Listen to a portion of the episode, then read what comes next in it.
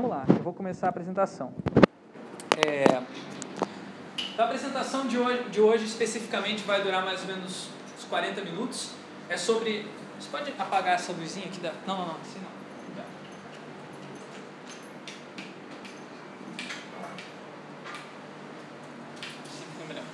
É sobre identidade visual no contexto da economia solidária com ferramentas livres, software livre, para simplificar.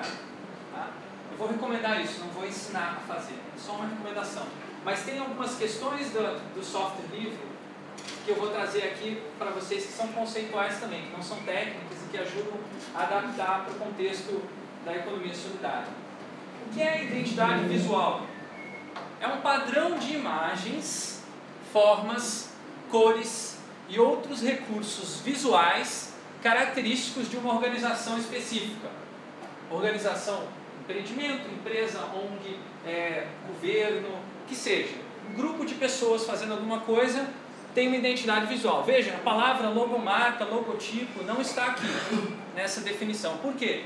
Porque a logomarca, logotipo é uma parte da identidade visual. Identidade visual vai além disso e envolve também a aparência dos produtos, a forma dos produtos, envolve as palavras que as pessoas vão utilizar para falar o que é o que elas estão fazendo.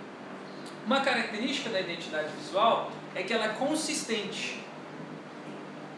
Então você vai ver o empreendimento na internet, você vai ver o empreendimento na feira, você vai ver o empreendimento no produto que uma pessoa comprou e mostrou para você na sua casa da mesma maneira. Essa consistência é a chave da identidade visual.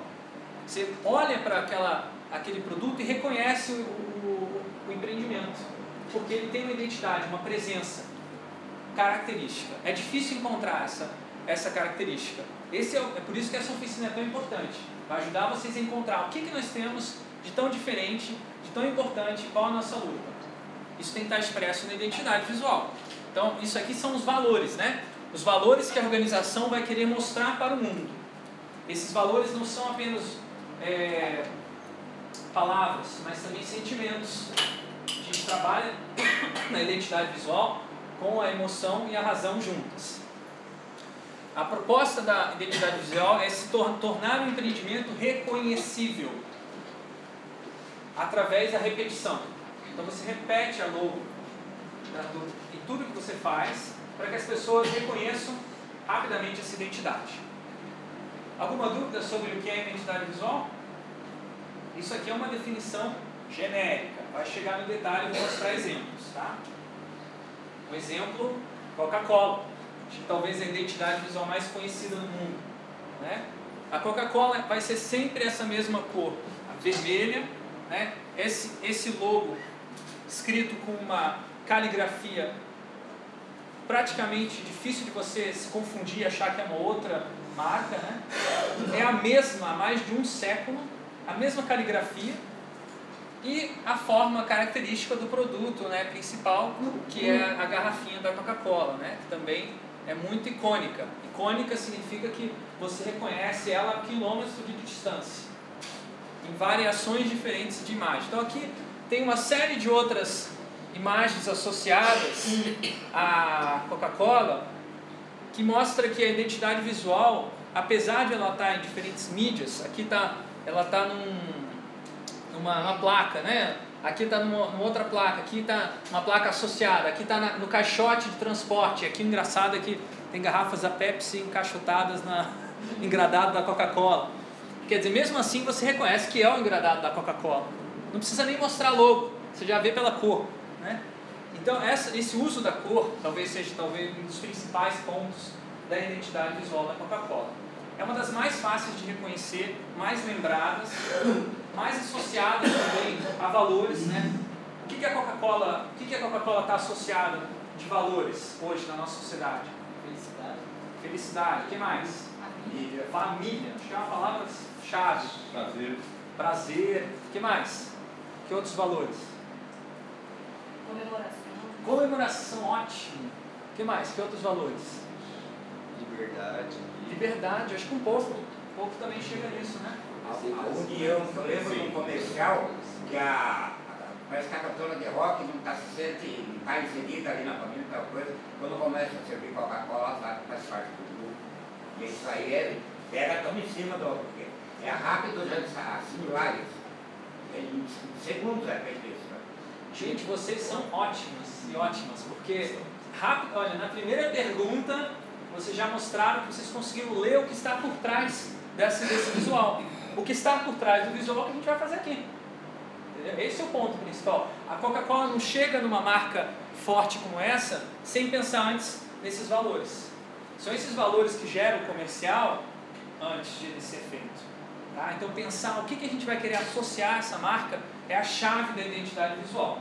Porém, Coca-Cola é poderosa, mas ela esconde. Essa identidade visual esconde a obesidade que a Coca-Cola causa. Um problema seríssimo é, que a Coca-Cola já reconheceu em público que ela é responsável em partes é o incentivo a beber Coca-Cola demais e consequentemente consumir açúcar demais. Vejam aqui uma comparação da quantidade de açúcar que é, existe dentro de diferentes bebidas. Vejam a quantidade de açúcar que tem na Coca-Cola. É praticamente só açúcar e água. né? E esse açúcar todo em excesso, bebido em excesso, as pessoas acabam, às vezes, gostando mais de beber Coca-Cola do que gostando de beber água.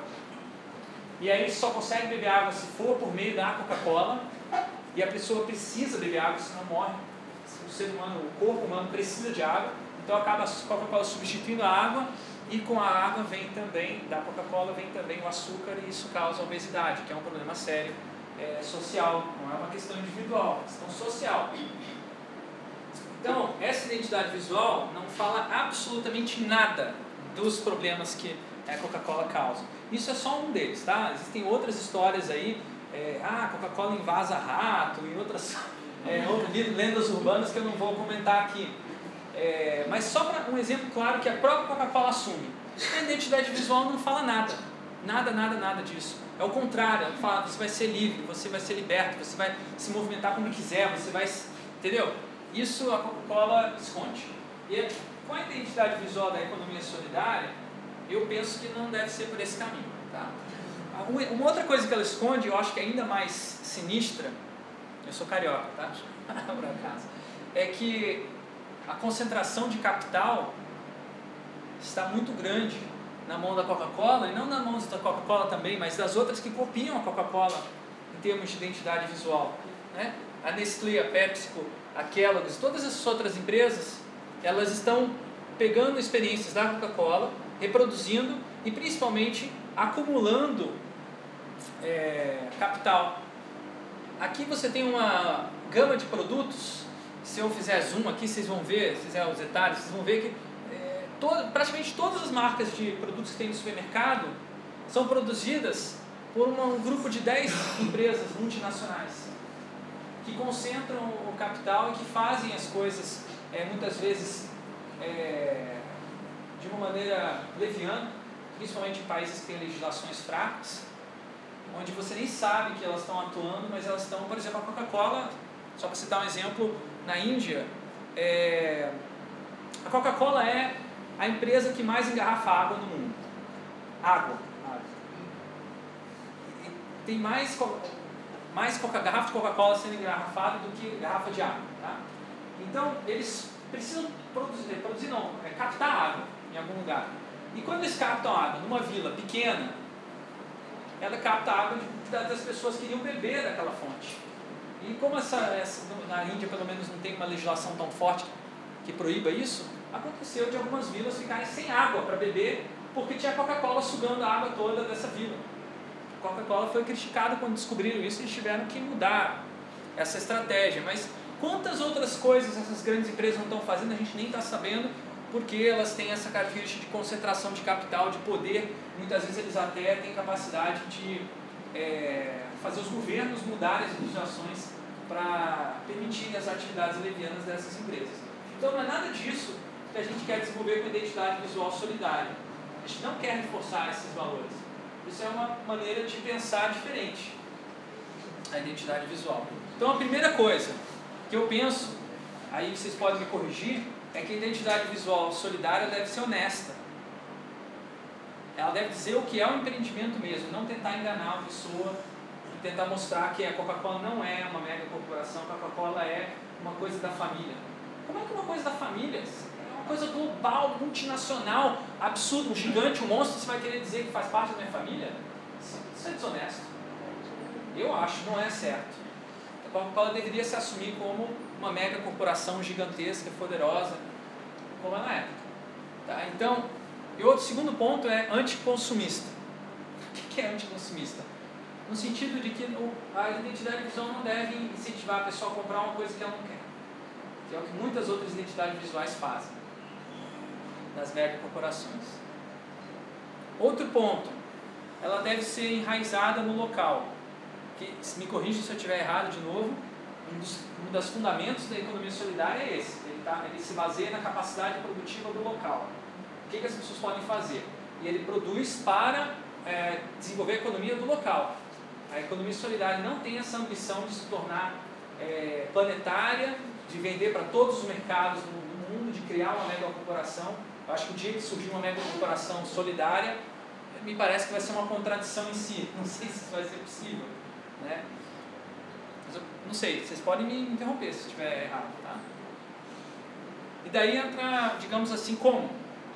eu acho que a identidade visual solidária, para ela ser honesta, anticomunista, enraizada local, precisa ser criada e atualizada junto a clientes e fornecedores, de uma maneira de, que a gente chama de cocriação. Ela é co-criada, não é uma pessoa, um escritório de design, um cara criativo que faz tudo pelos outros. Não. É, todo mundo participa do processo e ele, ela se torna. Bom dia. Ela se torna relevante por isso. E por último, a experiência de construir essa identidade visual deve ser compartilhada. Esse é um ponto delicado porque muitas das identidades visuais das grandes corporações ela é protegida por leis de direitos autorais. Não sei se já viram aquele TN do lado de várias marcas, assim, trademark em inglês, né? Significa o quê? Que essa marca foi registrada no escritório de patentes e tal e ela não pode ser copiada nem usada por qualquer pessoa. Você não pode botar logo na Coca-Cola em qualquer coisa que você faça, mesmo que você esteja vendendo a Coca-Cola. Você vai precisar de uma autorização. Aqui eu estou propondo o seguinte: se vocês tiverem uma identidade visual de economia solidária, ao invés de vocês protegerem, fecharem é, tudo que você desenvolver, se tornar um segredo essa identidade, não, compartilhar com outros empreendimentos solidários. Não estou dizendo para que as outras pessoas copiem a logo, não é isso. Até porque se copiar a logo vai ser uma, de uma certa maneira eles, é, você vai estar prejudicando a identificação daquela, daquele empreendimento. Mas você pode copiar o método ou a maneira como o, o, a logo foi criada, o processo de desenvolvimento. Tá? Alguém tem alguma, alguma, algum senão a falar aqui? Algum comentário? Não? Tá. É isso que eu estou pensando em desenvolver para vocês, tá? ajudar vocês a desenvolver já existe um padrão de identidade visual quando você fala de economia solidária. Olha que interessante. Vocês já devem ter visto essas imagens aqui, em vários lugares diferentes, com diferentes variações, né? É um mundo com pessoas abraçadas, dando uma, um abraço gigantesco no mundo, né? Aparece de tantas maneiras. A, a árvore também aparece muito. A árvore misturada com pessoas, né? É, a ideia de cuidar da, da, da terra, né? Essa mão também representando a terra. As mãos também aparecem muito para. Acho que é, é, é, uma, é um exemplo do trabalho, né? Na, na, língua, na linguagem, é, isso se chama metonímia. Metonímia é uma figura de linguagem que você pega uma parte para significar o todo. Qual a parte mais importante, mais, mais talvez icônica, mais que representa o trabalho? A mão. É a mão. A mão é que digamos assim, da origem. Claro que tem pessoas que conseguem fazer artesanato com os pés. Né? É, existe isso também. Então a mão é apenas um símbolo. Não quer dizer que é a mão que faz tudo, porque também tem muita coisa que tem que ser feita da cabeça. Né? Porém, quando você vai olhar os produtos da economia solidária, ou os empreendimentos da economia solidária, não necessariamente ele segue aquela identidade que vocês viram ali. Aquela identidade é para falar da economia solidária como conceito. Para pesquisar isso, identidade visual de economia solidária, eu usei uma, uma página na internet que se chama cirandas.net. Quem daqui conhece, levanta a mão, por favor. Cirandas.net. Cirandas. Levanta a mão mais alto aí para ver. Um, dois, três, quatro. Olha que interessante, pouca gente conhece. Então é uma oportunidade para conhecer. O que é o, você quer apresentar o que é o Cirandas para gente? Eu Eu, eu conheço pouco, eu sei que é um site, mas eu sei que também tem a ver com fórum. Conta um pouquinho, vai. Na verdade, o Cirandas ele surgiu de um primeiro mapeamento que o Fórum Brasileiro de Economia Solidária fez nos empreendimentos a nível Brasil, né? Então, e eles foram convidados a aderir ao Cirandas, né? Então, o Cirandas é como se fosse uma grande, é, como que eu posso dizer, um grande é, fórum de venda, uma, uma grande vitrine. Então, os empreendimentos de economia solidária, eles podem aderir aos cirandas, né? Para isso, hoje eles estão vinculando os cirandas ao que a gente chama de CADSOL, que é o Cadastro dos Empreendimentos de Economia Solidária. Então, uh, o empreendimento ele precisa estar cadastrado no CADSOL, né?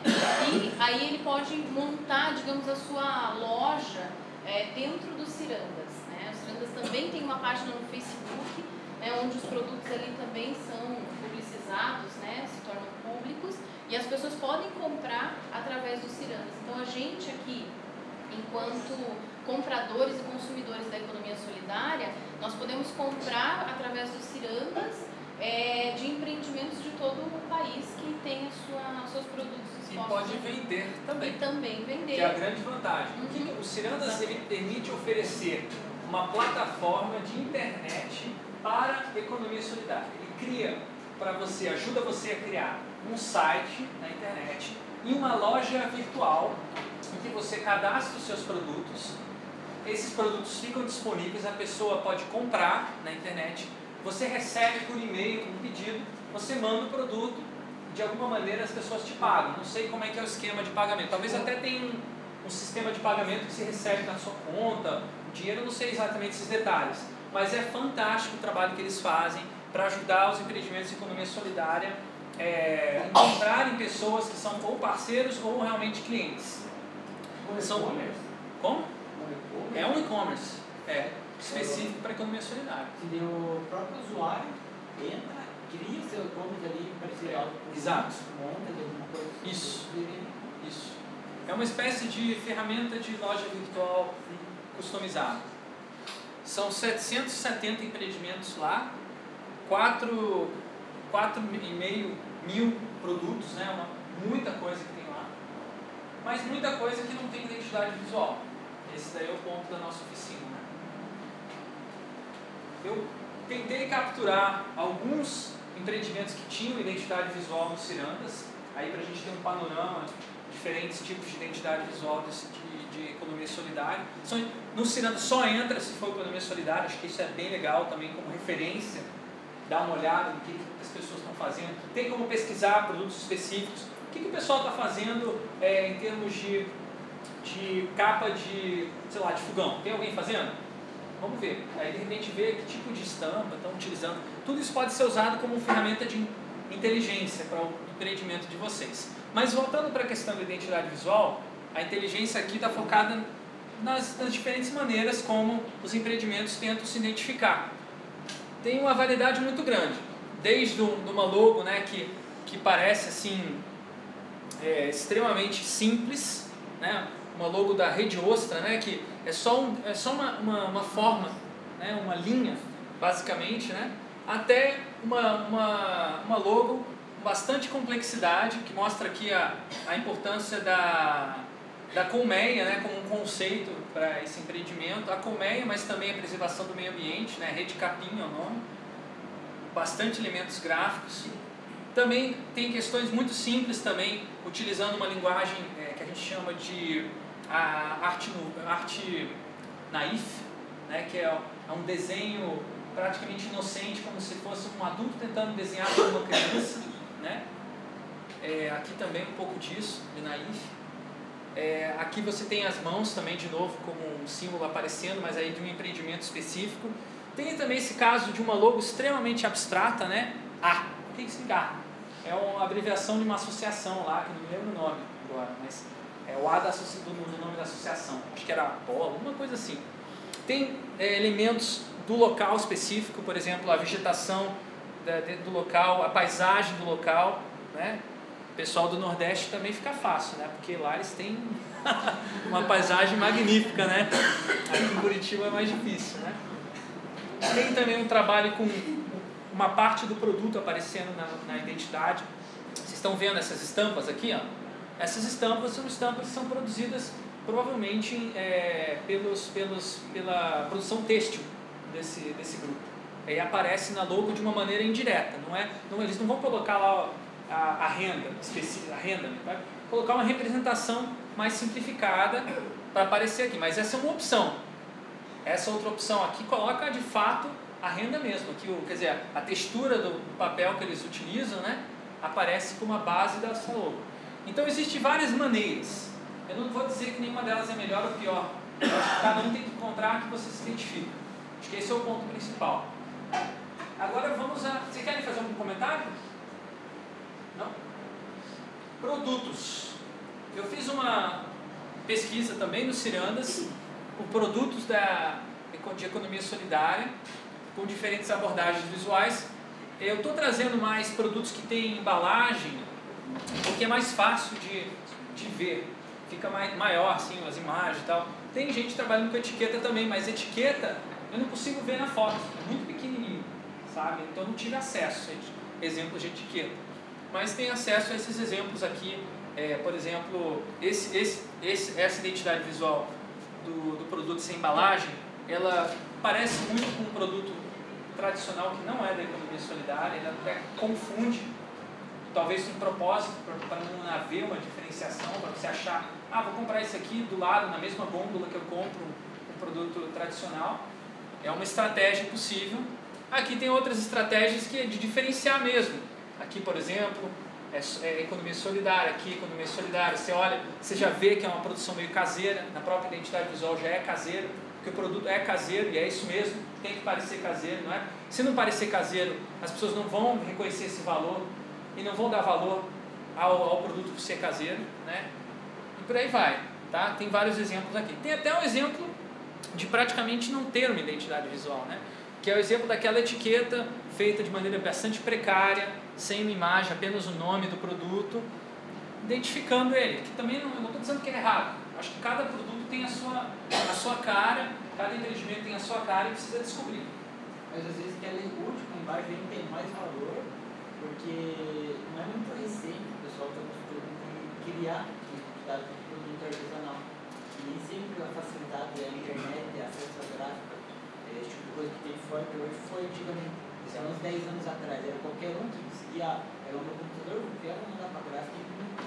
10 anos atrás era raro chamar gráfica, hoje em dia nem quantidade nem elevada. Sim, sim. Está facilitando, digamos assim, o processo para você produzir embalagens cada vez mais baratas, mais rapidamente. Agora vamos fazer uma comparação lado a lado de um desses produtos que eu resolvi selecionar entre uma identidade visual de uma embalagem que se expressa na embalagem, né? É, de um produto solidário desse lado aqui, a geleia de maracujá caatinga, da caatinga, com a geleia de damasco, não é da caatinga não, não sei de onde que é esse damasco, pode ser que seja produzido em outro país, pode ser que seja produzido no Brasil, não sei. Não está não tá indicado, não é um ponto desse produto. Na verdade, esse produto é para ser vendido o mesmo no Brasil e na Holanda, onde eu morei, era igual, exatamente o mesmo gosto do Damasco. É, geleia Queensberry, já, já vem com um nome em inglês, vendido num país onde não se fala inglês, na maioria das pessoas não fala inglês, mas com intenção, é intencional usar uma palavra em inglês. Que, por quê? Vamos ver se vocês conseguem ler agora traz mais status. Por que, que o inglês traz mais status? A aplicação do Brasil. Hã? Está fora. Porque foi importado, né? As pessoas querem. Então, dá a impressão de que foi importado, mas não foi.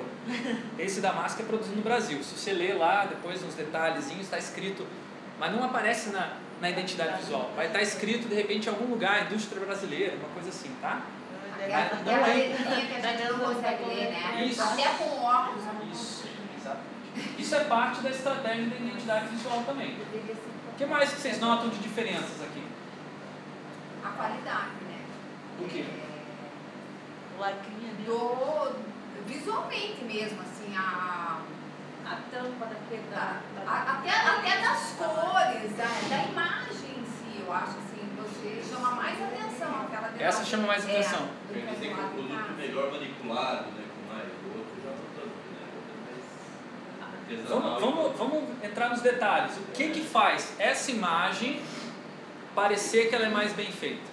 O produto é mais bem feito. O que, que tem nessa imagem que faz ela é mais feita? da tampa. Etiqueta de segurança da tampa. O que mais? O colorido do, produto. O, cor, o corante do produto, né? A nitidez que eu quis dizer ali quando eu falo assim, parece uma coisa muito caseira. Aham. Né? A, a própria imagem do lado de cá. E a outra, assim, uma coisa mais acabada. É, o fotógrafo que tirou a foto, com a, a máquina que ele tinha, a condição de produção dessa foto, com certeza foi inferior a quem tirou essa foto aqui. Mas, desconsiderando isso, vamos focalizar na. A não tá falando- ali tá bem apagadinho, né? Você chegou ali, eu também. Aqui, né? Aham. A imagem do, da- da- do, do ingrediente. Mas esse é o maracujá da Caatinga, hein? Ah, mas todos os maracujá, a maioria vem de lá de cima. Tá certo. A. A tipogra... O que que é a tipografia? São as letrinhas. As le- o tipo de letrinha que tem aqui, né? Completamente diferente, vocês estão vendo? Da. Até aquele lá da marca, graveteiro, lá dá até Graveteiro. Uma, uma entortadinha, É, ela tá meio assim, né? né? Marca registrada, que é algo importante. Bom, bom ponto, bem pensado. Quer dizer, não mexam na minha marca, tá? É registrado, não copiem, Tem né? uma, tem uma sensação, uma coisa, uma sensação que eu tô vendo aqui, quase no fundo da parece que as letras são maiores, seria, seria uma coisa positiva, porque com certeza Aqui, do né? outro lado a gente não consegue ler, ler né? Aham. Sabe? cara? A própria propaganda do produto né? S, É isso que eu ia falar, essa Classic. Classic. Em dourado. Boa. 100% natural. É, deixa eu só comentar esse Classic aqui, ó. O que é Classic? O que que é Extra Premium? São selos. São selos. Quem deu esse selo? A própria empresa deu o selo para ela mesma. Olha só a diferença. Vamos comparar com isso aqui, olha que legal. Olha o selo que tem aqui no, na Empreendimento Solidário. O selo de orgânico que não é fácil receber. Não sei se vocês sabem, mas é dificílimo receber esse selo. né? É, fala lá, querido. que é muito comum, é uma piada, né? mas se comprar, se, o primeiro eu não vou comprar porque é falsificado do Paraguai. Eu vou comprar aquele porque é importado e é melhor. É a primeira coisa que a pessoa, pelo apelo visual, na realidade, como você falou, a, a, os dois fa- fabricados nacional. Porque você tem mais poder aquisitivo, você, você fica mais na, na, por, dentro, você é melhor quando você está comprando um produto importado. E na realidade foi fabricado quintal. Isso é uma coisa muito louca da, da sociedade brasileira, né? O produto importado, ele parece melhor do que o produto nacional. Porque eu morei na Holanda e lá é o contrário. Quando era importado, as pessoas não queriam. Nós, nós brasileiros, nós, em geral, temos o hábito de valorizar o produto importado. Mas eu acho que a economia solidária veio justamente para questionar isso. É a luta de vocês, não, que não, é, não é isso? Não, mas a- a- eu- de orgânico, né? É, eu acho uma questão que eu ia falar de alimentação, porque eu ia pro orgânico. É, eu também acho. Natural não é necessariamente orgânico. É, bem pensado aqui, ó. Bem, bem bom, bom ponto. Tem outra coisa engraçada aqui também, ó. 240 gramas, 320 gramas. Olha o detalhe. Tá difícil de ler esse 320, não tá? Se você comparar com a, fa- a facilidade de leitura dos outros textos aqui, ó, o 320 está todo. Ele parece estar de propósito parecer difícil de ler. Quanto que aqui não, é, é honesto. É 240 gramas e só. Nem a mais nem a menos. Né? Outra coisa que eu achei interessante. Hã? Né? Isso. Outra coisa que eu acho. É peso líquido, né? Aqui também não está nem escrito que é peso líquido, né? Tem um peso bruto, peso líquido, tem umas coisas assim, eu não entendo muito disso, mas tem diferença. Né? Outra coisa que eu achei legal aqui. O foco desse produto na, na embalagem é no- a descrição do que é o produto. Geleia de maracujá da Caatinga. Ponto. Tem uma marca? Tem, graveteiro. Mas a marca é menor. Aqui não. Não importa, não importa o que é, é Queensberry. Entendeu? Porque você não vai comer uma geleia, você vai comer Queensberry. Que Vocês estão entendendo a, a, a artimanha? Você está comendo um símbolo quando você come a geleia Queensberry. Diga lá. É. Outro fato legal também que está sendo divulgado pela imprensa, a data de validade do produto. No primeiro não, aqui eu acho que não estou vendo, mas no segundo me parece visível esse tipo de. Porque realmente quando venceu o produto, eles jogam fora, você vê, eh, esse produto compra-se, passou um dia, jogamos fora. Essa também é uma diferença do consumidor. Então, agora está muito. Sim. Nossa, não chega. É, eu acho que às vezes as empresas escondem esse tipo de informação, né? É uma questão complicada também. Mas eu acho que também às vezes os empreendimentos solidários não dão essa informação. Até porque precisa fazer uma certa tipo de pesquisa, eu acho, para você saber qual a data de validade. Não, mas tem que ter, senão não vai pro mercado. É? Não pode sair É. Geralmente A alimentação tem que ter. Tem que ter, né? Uma data de validade. Mas eu já comprei algumas coisas que não tinham. Eu não sei se, se era um empreendimento meio Às ainda vezes, no começo, talvez- né? Talvez Às, novo. É. às vezes novo, sem orientação, até, é, até mesmo tendo orientação, até na, eu tive feira agora na São José e passei numa banca que tá, ela estava vendendo os biscoitinhos, não sei o que, não sei o que, eu passei na falta fora da falta por os ingredientes, e isso que a gente fez o curso com a vigilância sanitária de manipulação de alimentos, eles deram todas as orientações. É difícil ter esse assimile. Então vocês conseguiram ver nessa rápida comparação que existe diferença, certo? Na identidade visual dos dois. Eu espero que a gente consiga, é, ao o tempo com essa oficina, com, outra, com o que vocês vão fazer depois da oficina, consolidar essa identidade visual e colocá-la em pé de igualdade, pelo reconhecimento do próprio consumidor, dele ver que aqui é diferente, é diferente porque é uma proposta diferente de economia. Né? É uma proposta diferente em relação com o consumidor. Eu acredito que é melhor enfatizar a diferença do que copiar o que o- eles estão fazendo aqui. Eu, eu particularmente acho uma estratégia mais eficiente, mais interessante a longo prazo. Então, de modo geral, a minha percepção sobre as identidades dos empreendimentos solidários, elas enfatizam a origem do produto como um diferencial, seja processo orgânico, seja produzido na eh, região metropolitana de Curitiba, eh, por aí vai, né? Ela distingue-se das grandes corporações, a maioria delas tenta ser diferente, através de quais recursos?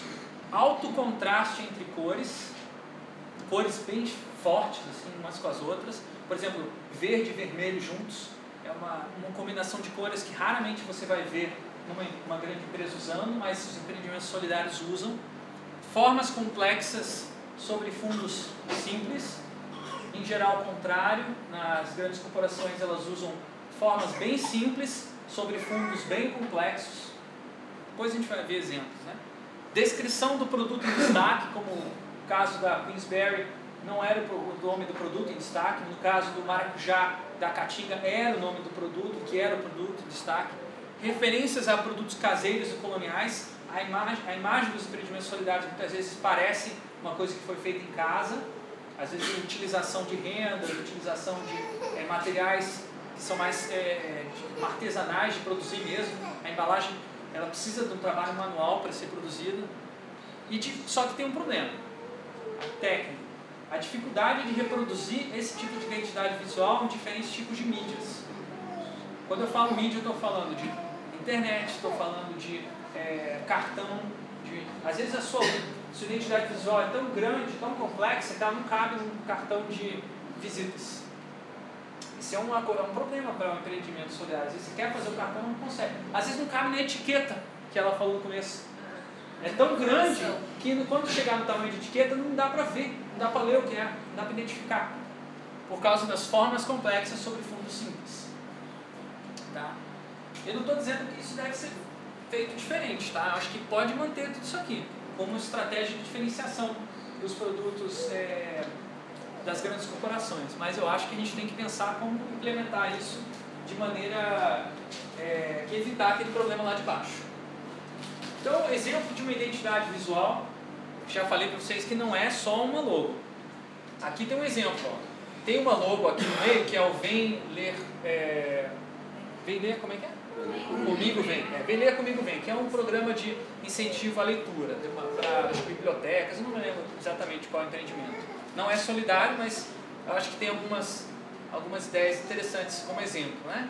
Que eles usam a logo aqui, mas aqui eles fazem outras coisas que não usam a logo. Mas ainda assim, apesar de não usar a logo, você reconhece o empreendimento solidário. Empreendimento. Por quê? Porque tem um padrão de cores parecido, porque tem uma forma parecida, porque tem uma, um valor parecido. Tá? Então é consistente. Lembra que eu falei que é consistente através de diferentes mídias? Vamos ao detalhe. Vamos entrar na análise de uma identidade visual. Quais são as partes, componentes de uma identidade visual? O primeiro de todos, e o que é o que vocês vão fazer nessa oficina, é o briefing. Briefing é a definição para que serve aquela identidade visual, quais são as necessidades do empreendimento, onde ele vai chegar com essa identidade visual. Isso é o briefing. Ele é uma descrição, normalmente, um documento de texto, que é o que a gente vai tentar fazer é, nessa oficina na segunda-feira. O logotipo, e aqui é logotipo e não logomarca, tá? Porque muita gente às vezes usa o termo logomarca, mas para quando você, o professor Pascoal, digamos assim, do design, vai dizer que está errado. Logomarca não existe. O professor Pascoal do design, aquele cara chato, né, vai falar: não, não existe logomarca, existe logotipo e símbolo. Tá? O que, que é logotipo e símbolo? Logotipo é a, o escrito né, da logo, as letrinhas da logo, e o símbolo é o desenho, colocando de maneira simples. Tá? Então, o logotipo, né, a logomarca seria a mistura do logotipo e do símbolo. Tá? Mas, em geral, o pessoal não usa esse termo no design, só um logo, tá? para simplificar. tá bom? Mas só para vocês saberem que tem uma parte que é o símbolo, tem outra parte que é a fonte, o texto que você utiliza. Aí você tem a questão, um termo técnico de tipografia, né, para falar do que? Dessas letrinhas, tipo de letra que está usando. Você pode usar, olha, olha como é diferente Lacoste e Adidas, né? A forma da letra já diz os valores. E tem a questão da cor, também que é óbvio. Tomar cuidado quando fizer uma identidade visual para que vocês não tenham, não cometam esses erros aqui, tá? Então isso aqui é um centro de é, medicina pediátrica e tem um, sei lá, um doutor aí que parece que está cuidando, está fazendo um cafuné na cabeça da criança, mas também abusando sexualmente dela. É, uma, é o total oposto do valor que eles queriam passar, né? Uma coisa similar aqui com a clínica dental também, né? E pior ainda é o restaurante chinês. Que é um pouco mais difícil de perceber, mas, mas também tem conotação sexual. E o mais difícil ainda talvez seja essa logomarca de Londres, né? Que é um pouco mais difícil.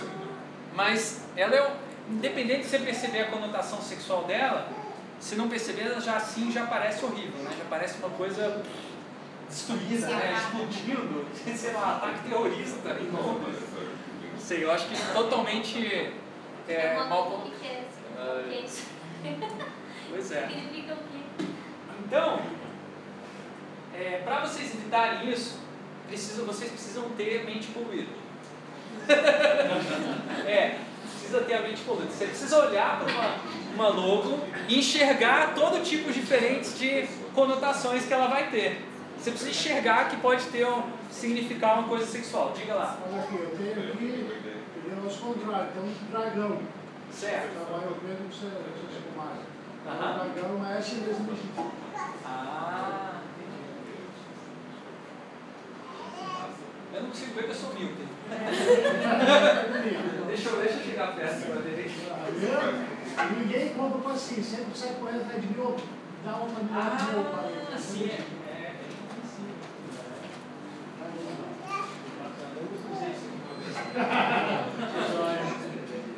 É, então tá, gente. Vamos, vamos fazer um, jo um jogo. Um jogo, um jogo para vocês treinarem essa habilidade. Bem divertido esse jogo. Se chama o jogo da mente poluída. É, só que agora eu estou preocupado com, um papel. A gente, ah, vocês têm papel aí? Ah, tem, né? Bastante papel, ótimo.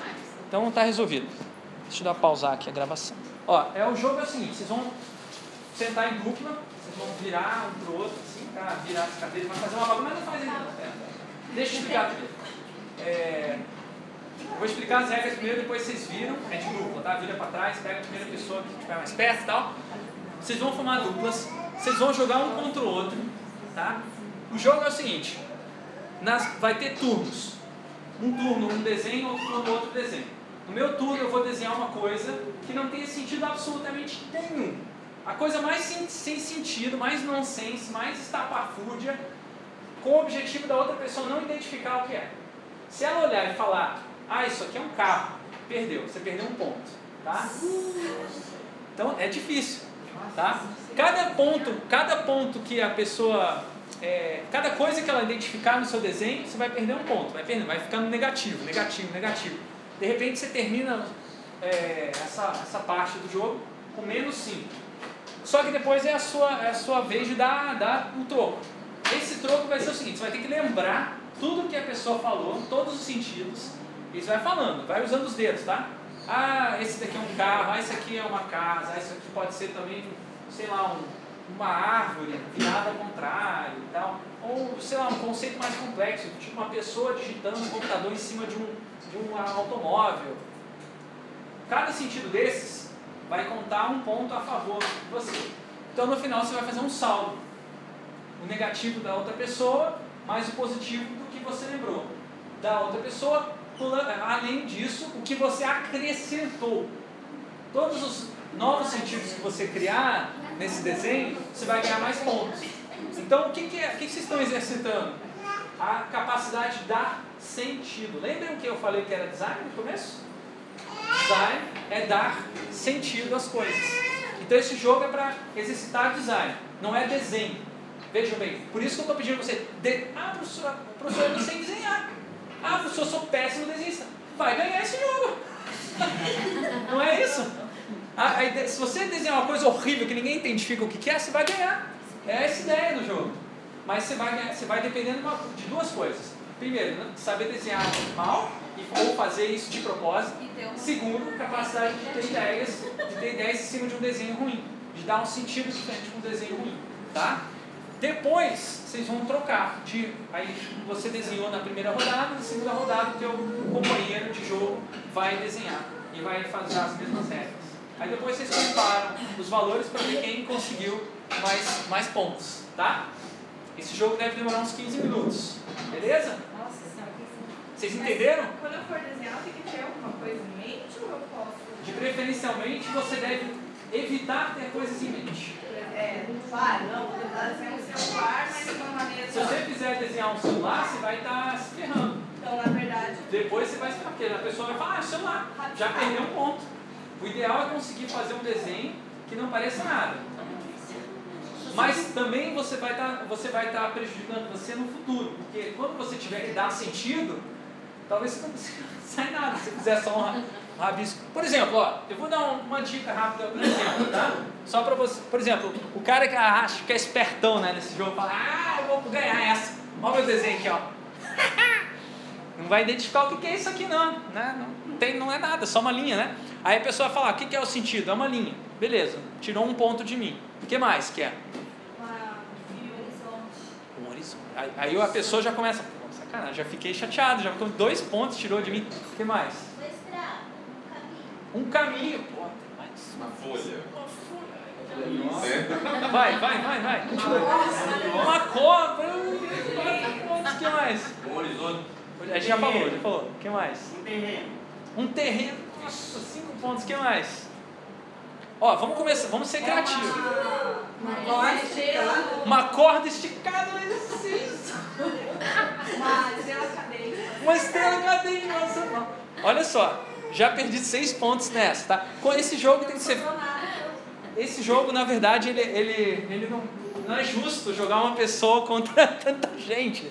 Porque todas as mentes de vocês pensando juntos né, sobre esse problema. Que na verdade é o que vocês vão fazer na próxima sequência. Depois a gente vai ter em grupo, trabalho em grupo. Mas agora a gente vai trabalhar em duplas para vocês pegarem, digamos assim, trabalharem e ativarem as, as- a- o corpo de vocês, a mente de vocês, para depois a gente botar a mão na massa, tá bom? Vocês entenderam as regras do jogo? Vai. Dizer que, por exemplo, eu e ele vamos ficar antes, né? Tá. Depois, se ela acertar o meu desenho, eu pego ponto. Nossa, Exatamente. Nossa. Mas tem que memorizar o que ela falar para repetir depois Ah, e acrescentar novos. É. Vamos, vamos fazer uma. Eu vou fazer uma simulação do jogo aqui com o Matias. Vem cá, Matias, por favor. Vamos jogar. Vamos jogar? Faz um desenho aí, aí eu vou, eu vou jogar com você. Preste atenção na simulação que vocês vão repetir depois, tá? Vamos lá.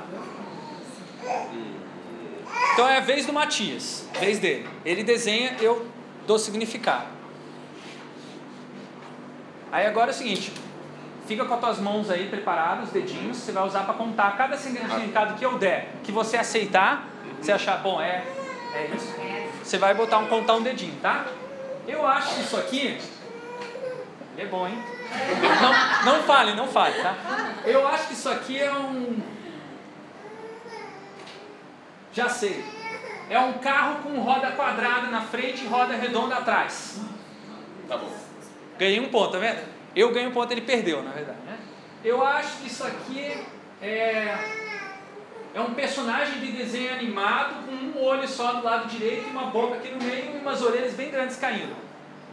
Dois. Tirei dois pontos dele. Eu acho que isso aqui é uma ferramenta de movida a energia elétrica. Aqui tem uma transmissão de energia elétrica, um raio aqui passando entre o polo positivo e negativo. Putz, é. Tá. Agora, agora eu vou, vou puxar. Eu acho que Nossa, isso tá aqui, difícil. eu acho que isso aqui é um produto de economia solidária. Hum. Você pode dizer não. Eu tô pensando, não, não é. Então, beleza, ó, vejam a regra. Quem dá o ponto, quem aceita o ponto é ele, tá? Ele vai ter que aceitar que ele perdeu o ponto. Se ele não aceitar, se ele fala, não, não é, aí vocês podem ficar debatendo, né? É. Mas se essa pessoa não aceitar, é, não, ganha, não perde ponto, tá? Então, digamos que a gente terminou o prazo, eu vou dar um prazo para vocês, vai ter um tempo, tá? Vão estar marcando. É, aí o, o Matias vai falar assim, tá bom, agora é a minha vez de falar, o, signi- re- lembrar os significados e ganhar ponto. Ele perdeu três. Agora é a tua vez. Você tenta, tenta lembrar o que eu falei e acrescentar novos. Nossa, eu esqueci. Mas É de- não, é normal, é normal, lembrar. normal, Eu falei, não, essa parte vai ser susto. Não, tem que lembrar. Ah, Agora sou eu que conto. É, agora, agora é a minha revanche, né? É. É um carro que tem uma roda quadrada e uma redonda. Pra, Um mim, tá, pra mim tá mais pra moto, mas você falou que era um carro. vai. Você falou que era um produto elétrico com uma resistência, com filamento aqui no meio. Dois. E você falou que era uma algum bicho que tem um olho, tem olheira e tem uma boca. é. Falei isso não. Você falou? Ah, falei, falei, falei. Falou olheira. Ou era olheira ou era orelha. Não, eu acho que era olheira. É, e daí você falou que era um produto de economia solidária, que daí eu não, não vi. Ah, lembrou bem, lembrou bem. E agora o que, que você acrescenta, além disso? Que eu vi aqui. É. Então, pra mim aqui eu vi uma, uma caveira também, que isso daqui pra mim foram uns dentes afiados, um olho. Caveira, é. É, pra mim foi, Será que eu dou? Não, não dou não, né? Não dou. Não dou esse ponto, não ganhou. É, pra mim também era uma moto que tem uma roda aqui atrás, e daí também tem essa. Tem uma roda escondida aqui atrás do quadrado. Tá bom. É Ganhou. carro, moto. Não, ganhou. Parece mais moto que carro. É, É é difícil. uma pistola. Ele se ferrou, porque ele fez um desenho muito bom. muito bom. Pistola? Pra mim é uma pistola agora que eu vi. Só Ah, que. não é? não, aqui. Cadê a pistola? Mostra pra mim. Cadê? Aqui. Ah, Só que isso daqui mas atrapalha não tem um cano, não né? tem um cano. O cano tá aqui. Pistola com uma língua. É. É uma pistola com uma língua, tá bom. Ganhou o ponto, ganhou o ponto. Tá bom. Tá bom, digamos que a gente terminou o jogo agora. Terminou o tempo agora. Ó, o Matias, ele tem 5 pontos a favor, 3 contra. O, o saldo dele é 2, tá? Então a gente vai anotar no papel. Matias ganhou. É Matias com TH ou Não. Tá, Matias é saldo 2. Depois eu vou fazer o meu desenho e a gente vai repetir o processo da mesma maneira, tá? E vamos ver quantos pontos eu ganho. digamos que é, Fred tenha feito é, um ponto, Matias ganhou o jogo, tá bom? Enquanto vocês, eu quero que vocês é, formem duplas, tá? Só que a dupla tem que ser assim, ó. Ou vocês sentam, ou vocês sentam assim, ó, duas cadeiras para uma carteira, ou vocês sentam duas carteiras, duas cadeiras, de lado, um para o outro, tá bom? Sentem de lado, beleza? Eu vou buscar papel, já venho aqui, tá? Não que Graças. Tem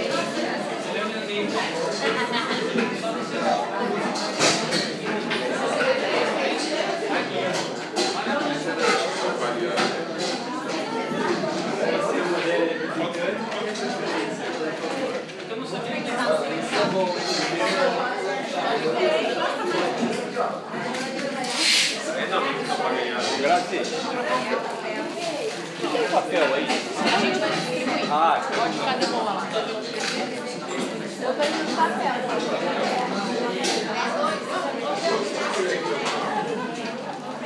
vai dar um start? Você quer me ajudar a distribuir? Canetas? Não, pera, pera, vai, vai, não, vai enquanto a sua turma pra você jogar. Não, já tenho ali. Já tem ali? Já tem. Então pega uma caneta para cada um. Ah, tem que fazer Pega papel. Distribuindo caneta. Hã? É, isso. Canetinhas, canetinhas, pega um para cada um. Canetinhas. Canetinha,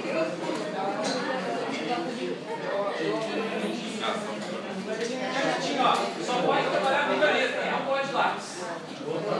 Para o desenho ficar bem definido, né?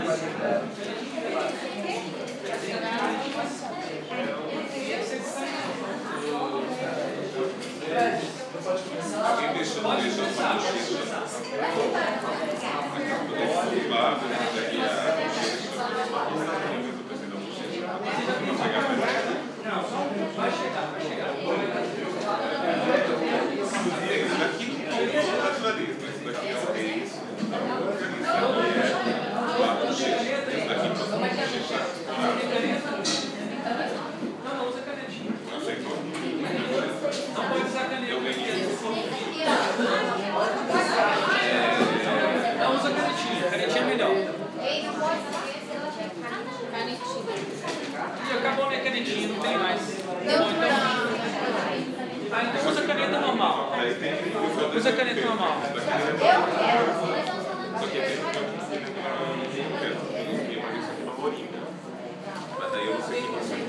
Todo mundo tem papel? Não, não. Alguém precisa papel? Então, você fazer isso,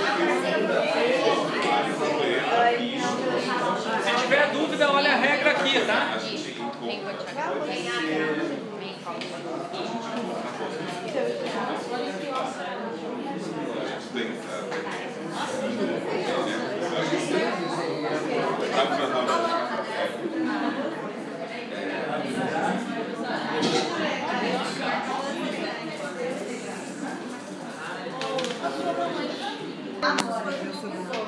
Você enxerga fácil as coisas uns dos outros. O que mais vocês aprenderam no jogo? Ativa a memória. Ativa a memória.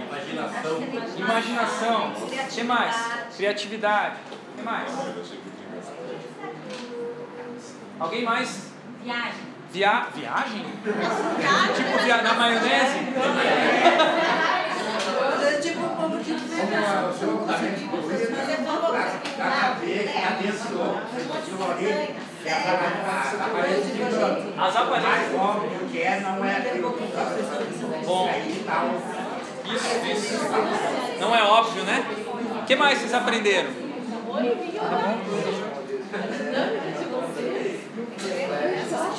Gente, deixa eu apresentar uma pessoa magnânima, uma querida colega aqui da, da PUC, ela é a, professora Luciane Lu, ela é coordenadora do design gráfico aqui no curso de design gráfico e também parceirona curso, no curso de design digital. E ela veio dar uma olhadinha, tá curiosa para ver o que vocês estão fazendo. Olha meu sorriso cheio de gente, eu adorei. Olha só, eles. Posso, posso mostrar? Eles fizeram um jogo agora que é o seguinte: eles têm que desenhar uma coisa que não tenha sentido nenhum. Aí o outro vai tentar encontrar sentido no desenho, no desenho dela. Aí agora a gente está perguntando para eles o que, que vocês aprenderam jogando esse jogo. Falando criatividade, criatividade, imaginação, você olhar uma coisa e ver uma outra coisa diferente, né?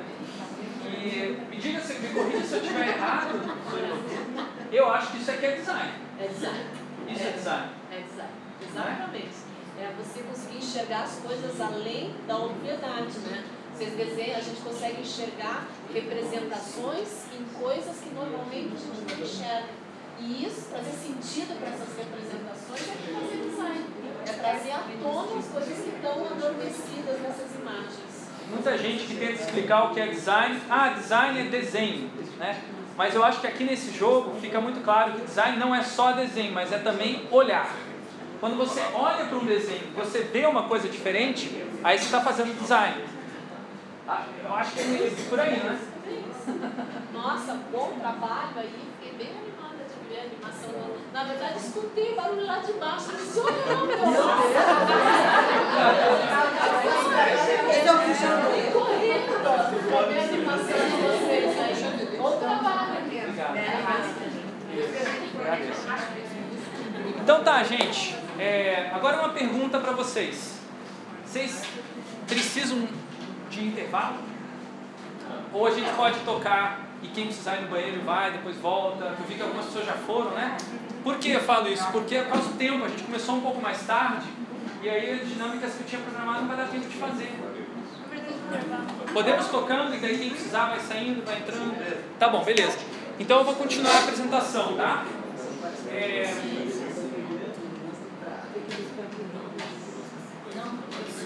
Então, continuando o que eu acabei de falar com a professora Ilu, que foi super legal ela ter aparecido, né? É, e design, o que é design, né? Design é um processo, um processo de criação, uma maneira de criar coisas no mundo, que tem a ver com olhar, tem a ver com desenhar. Tá? Desenhar, como eu falei, não é desenhar bem desenhar, é desenhar coisas que estimulem as pessoas a verem coisas diferentes. Como é que acontece o processo de design? Como se cria alguma coisa? Vocês precisam saber isso vocês, agora vocês entraram no processo de design. Tá? São, agora eu estou usando um pouco de filosofia, talvez fique difícil de entender, mas vocês vão pegar pela prática. Tá? São ciclos dialéticos de criação, análise e síntese dentro de um projeto. Esse projeto ele é moldado por forças contraditórias. Ui, Tá, o que, que é isso? Aqui está um exemplo, uma, um desenho que eu fiz para tentar é, ajudar vocês a entender o que, que eu quero dizer. Você cria uma coisa, mas essa criação tem que ser é, analisada. Você não pode só criar, não é design só criar. Design é criar, depois eu vou analisar para ver se aquilo ali faz sentido, se as pessoas observam, o que, que elas observam? A hora que a pessoa está olhando um desenho do outro, você está analisando o desenho do outro. Quando você, analisa, você, você ouvir uma análise do outro, você começa a fazer a síntese. Porque você acrescenta o que a pessoa pensou sobre o seu desenho e você é, é, acrescenta o que você pensou de novo a partir da estimulação da outra pessoa. E isso se chama síntese. O que é síntese? É você pegar várias coisas de vários lugares diferentes e juntar e fazer um. A análise é o contrário, você pegar uma coisa, um desenho e quebrar em pedaços de diferentes sentidos. Então vocês fizeram um processo de design aqui, nesse jogo. Por isso que eu gosto desse jogo. Né? É, você faz design sem saber o que está fazendo.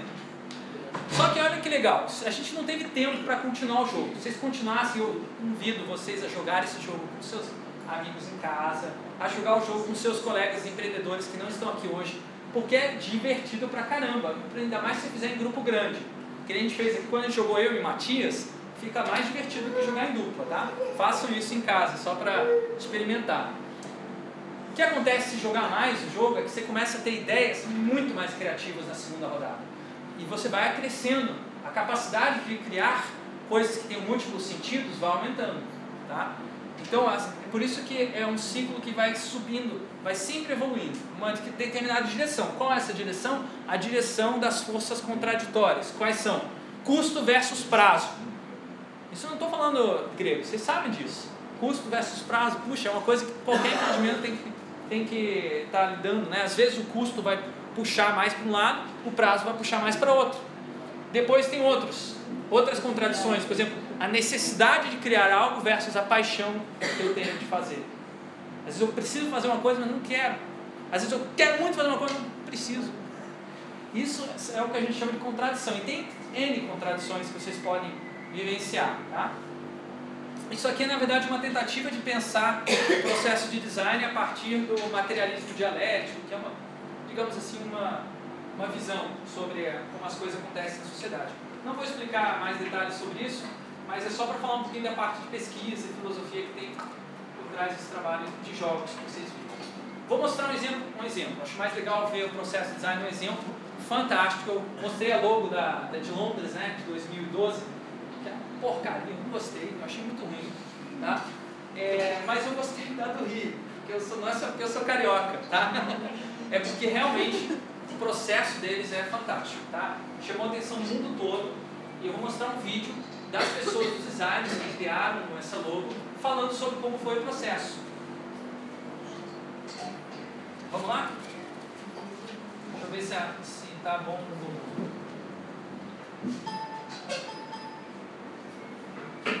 A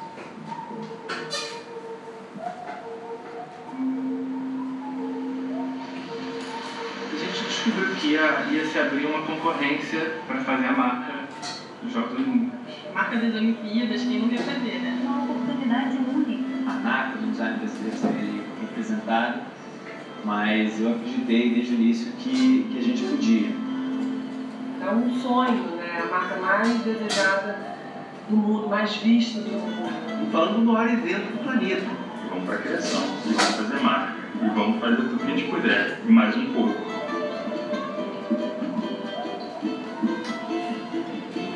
Cidade muito coletiva. Tinha que trazer esse espírito né, de coletividade. As pessoas queriam muito participar. A gente começou a unir a parte por inteira. Nunca vi uma mobilização tão grande. O mais inspirador na gente é a troca. Eram cariocas falando e na tarde de São Paulo eram mineiros, baianos, paulistanos.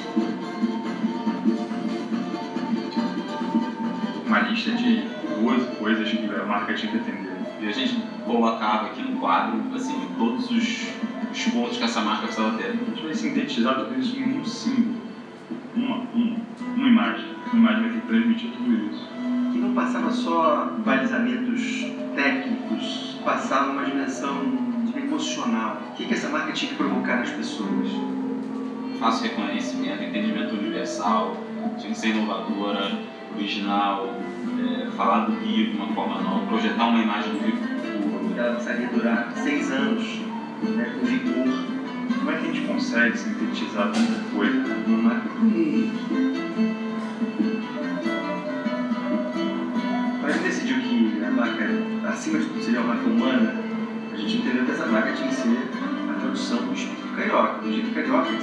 Forma de receber, forma de lidar, forma de levar E perceber os diferenciais da cidade, as características do povo carioca. O espírito olímpico e do Rio de Janeiro. A gente buscou referências em artistas, em música, em arquitetura. Metáforas visuais para você definir uma coisa sem mostrar essa coisa, uma série de valores.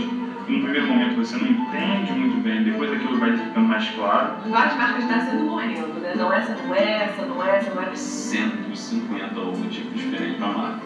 É um estudo grande. A marca escolhida foi a mais é, transformada de forma coletiva. É a realização de um sonho. Às vezes ainda não acredito que ele aconteceu, assim, eu fico meio uau. marca é mais do que a forma, mais do que o símbolo e o logotipo. Você dá personalidade no M no I O é difícil, cara. São três letrinhas só, três, dá uma uma, Qua Rio de, Rio de Janeiro. A gente acreditou que o caminho da, é, da escrita manual ia ser uma boa solução. Através de uma tipografia pronta, dificilmente você ia conseguir isso. Nenhuma se equilibrava da maneira que a gente queria. Então a gente começou a perceber que não só pela exclusividade, pelo fato do projeto ser especial, mas porque a combinação de letras era muito particular e exigia uma solução que fosse específica e pontual. Ela tem que ser visual, ela tem que ser tátil, ela tem que trazer outros atributos que toquem o, o ser humano. As pessoas precisam ser inspiradas por essa marca. Um abraço parecia ser uma representação muito poderosa, muito simbólica dessa dimensão do acolhimento, do encontro, um grande abraço né, no, no principal cartão postal do Rio de Janeiro, né, no Açúcar. Pô, tá ali, três pessoas abraçadas, sabe, em torno de, de uma cidade, em torno de um ideal, que é o espírito olímpico. É um pão de açúcar em movimento, é como se você estivesse mexendo a cidade. Entender e traduzir né, era um movimento. Paixão e transformação são palavras que são ligadas. Paixão gera movimento e movimento transforma. A transformação é, existe no esforço. Então, de esporte, significa um nome de desafios, de superação, e o movimento é exatamente no meio. Né? Se um dos personagens sai da figura, os outros caem. Pura energia, fluindo. Cada hora que você olha para a marca, ela te mostra uma coisa diferente. Ela é uma marca múltipla, ela é híbrida, ela é viva. Tridimensionalizável. Né? Essa coisa do Rio, né? Você pode ter aqui um Rio meio que um R, aqui Fórmula ela remete ao coração. Os personagens, eles parecem estar comemorando alguma coisa. Você olha curvas como essa, aqui, essa curva é muito inspirada nos dois irmãos. Ela é a representação do Rio, que é um sinônimo de paixão. É uma marca que você pode experimentar. A ideia de você entrar na marca, se envolver com o que ela representa de maneira íntima, profunda, uma marca escultura, uma cidade escultura.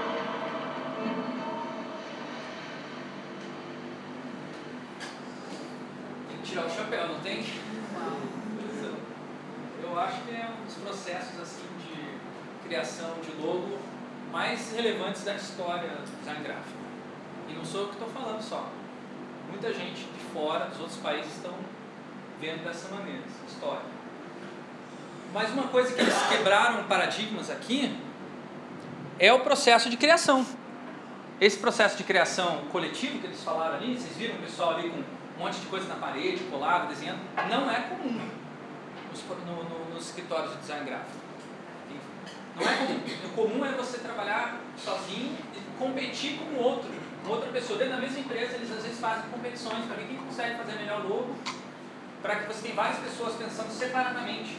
Daí você escolhe a melhor e usa para competição de fora, né, que é a competição com outras empresas. Eles resolveram fazer, não fazer isso, eles resolveram reunir todo o escritório, todo mundo, Rio e São Paulo, para trabalhar junto na mesma logo, trocando ideias durante o processo de criação. Isso é uma quebra de paradigma, é uma transformação que está acontecendo na área do design, né, que a gente está tentando trazer para os nossos cursos aqui também, né, uma característica que a PUC tem, né, de enfatizar o design criativo em coletivo, né, tá dizendo, juntos, né, é, e que a gente vai desenvolver aqui nessa oficina. Uma coisa importantíssima desse vídeo também é que deixou claro que o trabalho de conceituação dessa marca, tudo que eles falaram, era mais importante do que o desenho final. Quer dizer, o desenho chegou para uma síntese de toda essa conversa que eles tiveram. O que, que tem que ser essa marca? Todos esses valores é a síntese que aconteceu através de múltiplas diferentes é, contribuições. Então agora eu vou falar um pouquinho sobre uma proposta particular dos professores, de alguns professores aqui da PUC, que tem a ideia de criar mais esse processo coletivo de design. A gente parte do princípio que, embora a, a empresa que fez a logo do Rio 2016 tenha feito gravado esse vídeo, compartilhado no, no, no YouTube, na internet, gratuitamente, a maioria das coisas projetadas você não sabe como foram projetadas. Então a gente chama isso de caixa fenômeno caixa preta. A caixa preta é o que? É a parte, a parte do avião que você não sabe como, como funciona, guarda informações que ninguém tem acesso. Tá? É, é onde fica o segredo escondido. A caixa preta ela pode até funcionar para alguma coisa, mas você não sabe como ela funciona. É, um exemplo clássico de uma identidade visual fortíssima, mas que ninguém sabe como é criada, é a Apple. Os produtos que ela faz, elas fazem, o iPhone, o, iMac, são lindos, são fantásticos, mas ninguém sabe como eles fazem isso e a Apple faz questão de manter esse segredo fechado a sete chaves. Então, um exemplo clássico que a gente chama de uma caixa preta. É linda por fora, mas por dentro ninguém sabe se ela é feia. Eu digo feia porque pode envolver até trabalho escravo, né, para fazer iPhone. É, lá na, na China tem gente trabalhando, ou tinha pelo menos, trabalhando em regime quase de escravidão. E não só na China, mas principalmente na Indonésia e outros países que produzem materiais que são usados para construir o, o iPhone. Não, mas o iPhone ele vem da Indonésia. Aí ele é, produ- ele é construído lá agora? É, esses dias atrás, minha filha estava dela e até foi assim. Ela foi para lá três anos e comprou nos Estados Unidos. Aí ela falou assim, é, mas é China, esse negócio que o professor estava dando. Eu falei, mas você, você pensa o quê? Que seu celular é fabricado aonde? Não, meu celular é fabricado nos Estados Unidos. Eu falei, olha aí, Ah, Indonésia. é. Não sabia que a Indonésia estava produzindo iPhones, mas o fato é que a gente muitas vezes nem sabe, né? De onde vem os produtos. E a economia solidária questiona isso, né? Então, a gente pensa que para a economia solidária você tem que ter uma outra abordagem de design. A gente chama isso de design livre. Não é só para a economia solidária, mas aqui eu estou falando da economia solidária. O que é design livre? É um design que abre essa caixa preta do processo de design para que outras pessoas continuem o processo de design. Então não é uma caixa preta, é uma caixa transparente que pode ser copiada, continuar, continuada, transformada em diferentes maneiras. Tá? Uma caixa que na verdade serve para as pessoas conversarem, continuarem, construírem coisas juntas. Por que, que é importante continuar o processo de design? Uma logo, ela nunca está finalizada. A própria Apple, olha só, esse aqui é a primeira logo da Apple nos, nos anos 80. Olha como foi evoluindo, anos 90, anos 2000 e 2010 em diante, por aí. Evoluiu. É, evoluiu um pouco, tem logos que mudam mais do que isso, tá? Mais do que isso. Então a logo ela precisa mudar. Por que, que ela muda? Porque a percepção das pessoas sobre a marca também muda. É, quando nos perguntavam, hoje em dia, perguntaram para hoje em dia, para pessoas que têm a iPhone ou são usuários da Apple, tem coisa com a Apple, perguntavam para eles como é a logomarca da desenha no papel. Você acha, olha como é simples o desenho, tá? Você acha que eles conseguiram lembrar? Olha os desenhos que eles fizeram. Tá? Esses são os desenhos das pessoas que lembram. O que, que eles lembraram? Ó. Tá? Ninguém, uma pessoa de 84 desenhou igualzinho. Uma pessoa de 84 lembrou exatamente como é o desenho. A maioria desenhou uma coisa meio disforme, assim, né? É, e, e algumas pessoas lembraram que tinha essa mordidinha, mas a mordidinha vinha embaixo, em cima, vinha de lado, mas nunca do lado, do lado direito, né? Que é, que é o que esse aqui é o que ficou mais perto. E um engraçado é que ele ele, é ele não é usuário de. não tem Apple. Ele usa um computador normal de PC que chama, né? Então esse aqui foi o que mais, mais se aproximou. Agora quem tinha Apple só fez um buracão aqui, uma mega mordida, nada a ver. Então o que, que acontece? As pessoas mudam a percepção dessa, da, da marca e você precisa atualizar ela e modificar ela para torná-la, por exemplo, ah, isso aqui é meio. meio o que, que isso lembra? O que, que isso lembra vocês, essa logo aqui? Hã? Maçã mordida. Maçã. Mas e essas cores aqui? O que é? Hã? Movimento gay. Movimento gay, lembra também é, Arco-íris. arco-íris. Lembra que mais? Hã? fora de canal. Isso, quando você está fora de canal, né, na televisão, aparece aqui, né? Quer dizer, é uma coisa meio antiga já. É uma imagem meio antiga. Aí eles pegaram e tiraram esse colorido, mas mantiveram quase a mesma forma, né? Para quê? Para atualizar. Nós não queremos vincular a Apple com o movimento gay e outras coisas mais que tem, tem esse, esse arco-íris, né? Na verdade, o movimento gay acho que começou a usar arco-íris depois que a Apple colocou essas cores aqui. Aí eles tiveram né? Então a percepção das pessoas muda. Por isso o processo tem que estar aberto, a caixa preta tem que estar aberta para as pessoas poderem continuar. Eu acho que isso é importantíssimo para o empreendimento solidário, porque às vezes o que acontece? Você contrata um designer gráfico, alguém que faz no computador, que nem estava falando, que cobra 20 reais. Essa pessoa vai usar um software computador dela, pirateado, pirateado, que é proprietário, que custa 5 mil eh, reais se você quiser comprar esse software, mais caro do que o computador. E aí ele vai te entregar a logo impressa, pediu para ele fazer um cartão, pediu para fazer um, uma, um banner, pediu para fazer uma coisa assim, ele vai te entregar aquele banner e um, se você pedir, ainda se lembrar de pedir, me dá um arquivo digital, que é uma boa ideia, né? Aí você vai receber o arquivo digital nesse formato aqui, ó. CDR, AI, PSD. Que que, qual que é o problema desses formatos? Você só vai conseguir abrir essa logo se você tivesse softwares de 5 mil reais no seu computador. Se você não tiver, ou você pirateia, que não é uma boa ideia, ou você é, pede para alguém que tem o software fazer. Você fica travado. Você não consegue mais. Se você quiser, por exemplo, ah, não, eu quero fazer só uma coisa bem simples aqui, quero colocar essa logo no site do cirandas.net. Quero fazer minha página lá no Cirandas. Você não precisa necessariamente contratar um designer gráfico para mandar essa imagem lá. Só que você não tem acesso a essa imagem, porque às vezes o cara nem vê o arquivo.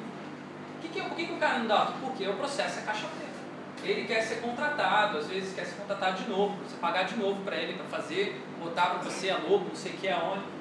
Quer dizer, é um modelo de negócios fechar o processo de design. Mas eu acho que também um outro modelo de negócios abrir o processo de design. E mais rentável para quem criar isso. Por quê? Porque o empreendimento cresce, os parceiros e fornecedores crescem junto.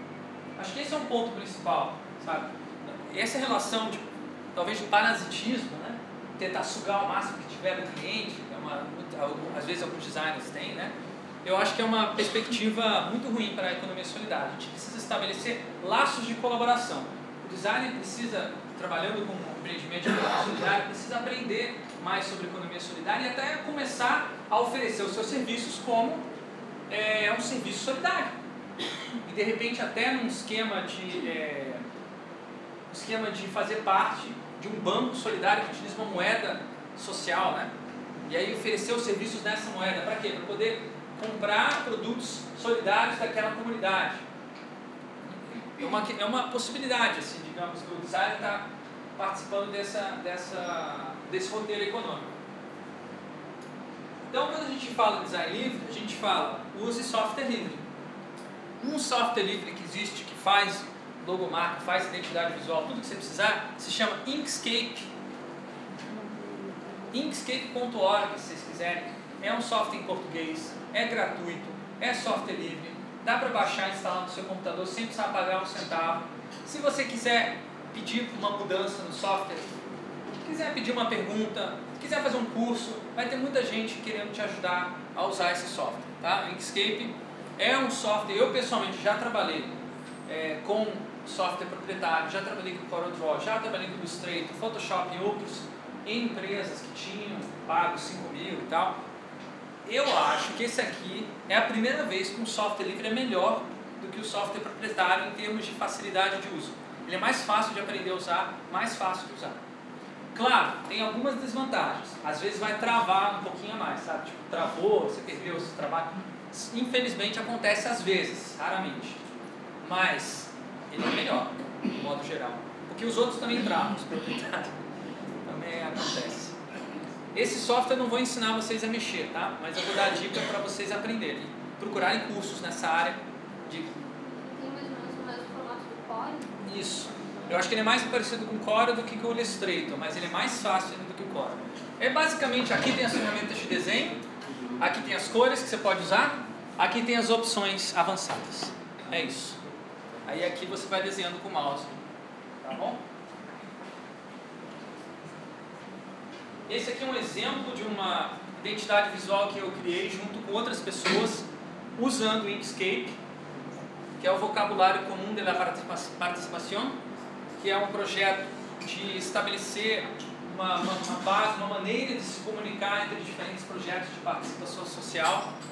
Aqui é, é uma das logos, aqui é a logo reduzida, que é uma, é, digamos assim, a micro logo que a gente fala, né, para usar em espaços menores.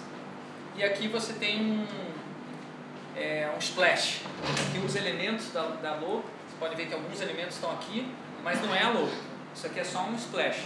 Utiliza a mesma tipografia, o mesmo, mesmo tipo de letra, mas não é logo, não está escrito o título, tá? Então não é logo. Mas é isso aqui é o que a gente chama de identidade visual.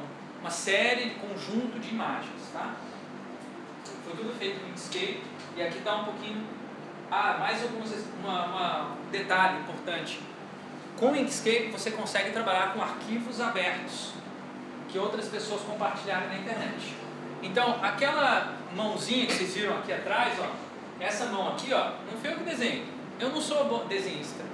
Eu, eu desenho péssimo, como a maioria de vocês. Mas quando eu sento no computador, eu me, me baseio, usando o design livre, na experiência de vários outros desenhistas que desenharam para mim e para todo mundo, com uma maneira de, uma palavra que vocês gostam de usar muito, né? É, generosidade, né? Alguém generosamente compartilhou comigo. Então eu peguei, essa, copiei essa mãozinha, mudei as cores. Pegou uma mãozinha que já estava desenhada. Isso, isso. Incorporei aqui. Por quê? Porque a pessoa que desenhou essa mãozinha pensou em compartilhar e colocou no site Open Clipart. Esse site você pesquisa, infelizmente só, você só consegue encontrar em inglês. Você vai ter que saber que mão é hand em inglês.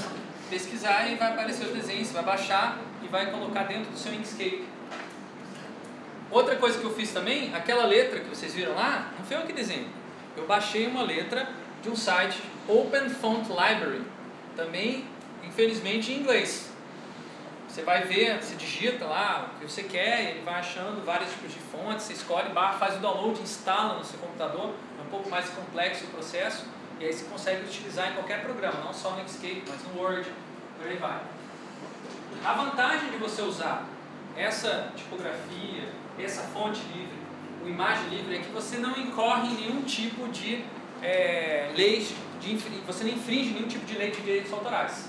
Se você copiar uma imagem e colocar na sua logo, que é, uma, que é a Coca-Cola, sei lá, cortou um pedaço do L da Coca-Cola e botou na tua logo, vixi, você vai ser processado. Pode usar acho que a letra da Coca-Cola. É, você vai ser processado e vai pagar muito dinheiro com a Coca-Cola, porque você infringiu uma lei de direitos autorais.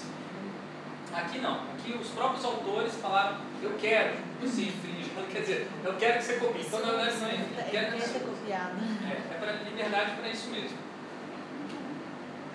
Aqui é o, é o processo de desenvolvimento daquela logo que vocês viram da, do vocabulário de participação.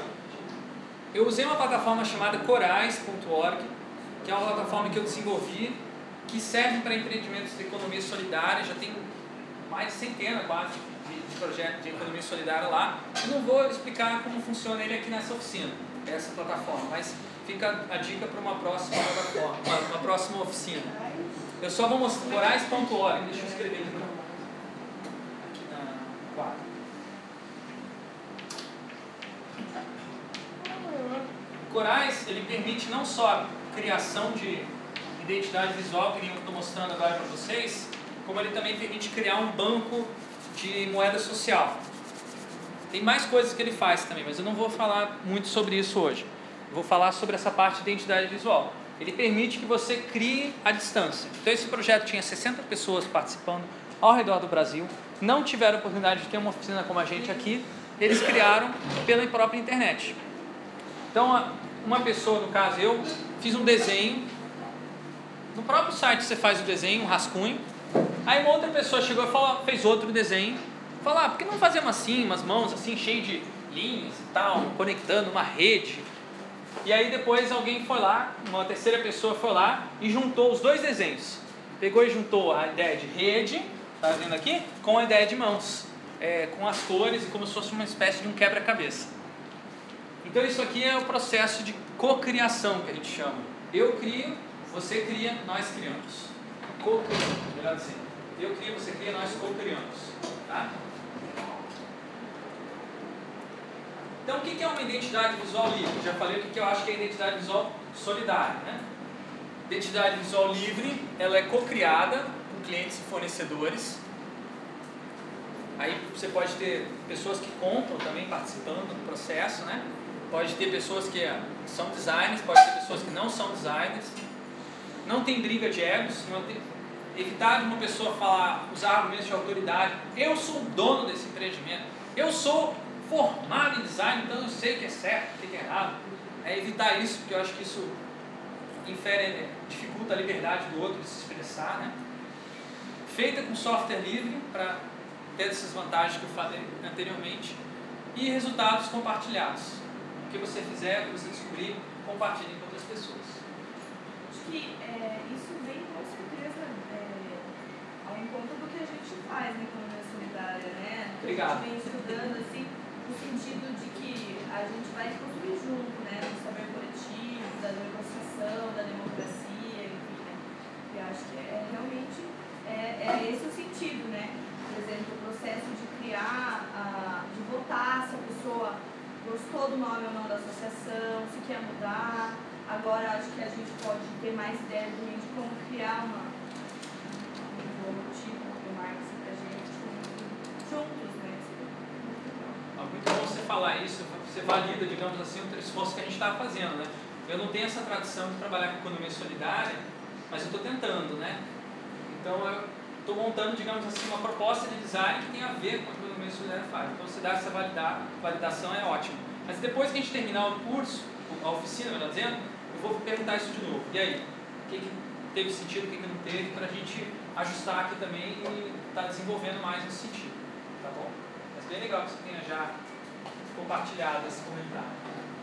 Então vamos começar o processo de criação, é, de cocriação, melhor dizendo. Tá? A gente. Estou um pouco preocupado com o horário, né? A gente não vai conseguir fazer tudo que eu tinha planejado, mas a gente vai fazendo, segunda-feira continuamos. Tá? Vocês vão começar é, montando grupos para jogar o jogo do produto Pinóquio. O produto Pinóquio, o que é o Pinóquio? É aquela história lá, não é da Disney, não. A Disney só fez um desenho animado. A história existia como uma fábula anteriormente, né? A história do Pinóquio é de uma criança, uma melhor, um, um brinquedo que queria virar uma criança. Um produto que queria virar uma pessoa. Então, o jogo produto Pinóquio, você vai transformar o seu produto da, que você tem no seu empreendimento numa pessoa e vai imaginar como é essa pessoa. Tá? Essa é ideia do jogo. De novo, tem que usar a imaginação. De novo, é design, dá sentido. Tá? Você vai olhar para o seu produto, o seu empreendimento solidário. Pode ser um serviço também. Vou botar uma palavra serviço, porque eu acho que alguns de vocês talvez tenham mais a ver com serviço do que com produto. Não sei, estou imaginando assim, né? Mas transforma numa pessoa. E aí você vai pensar como é essa pessoa, tá? Você vai fazer um desenho dessa pessoa, pode misturar características do produto características de uma pessoa. A maneira mais fácil de fazer isso, dando um exemplo aqui, ó, digamos que o seu produto seja. Vai, alguém, alguém diz um produto aí, só para. Ou um serviço. Camiseta? Camiseta. Digamos que seu produto seja uma camiseta. Aí você desenha uma camiseta bem crua e aí você vai colocar olhinho, boca, vai colocar mãozinha Veja que eu estou colocando a mãozinha dentro do produto, né? Porque se você colocar em volta, não deve ser a pessoa, né? Bom, se o produto fosse essa pessoa, como seria essa pessoa? Tá? Esse desenho é para ser simples, né? Um desenho bem, bem sem, sem, sem comprometimento, tá? Apenas para vocês se colocarem no, na, na, na dinâmica.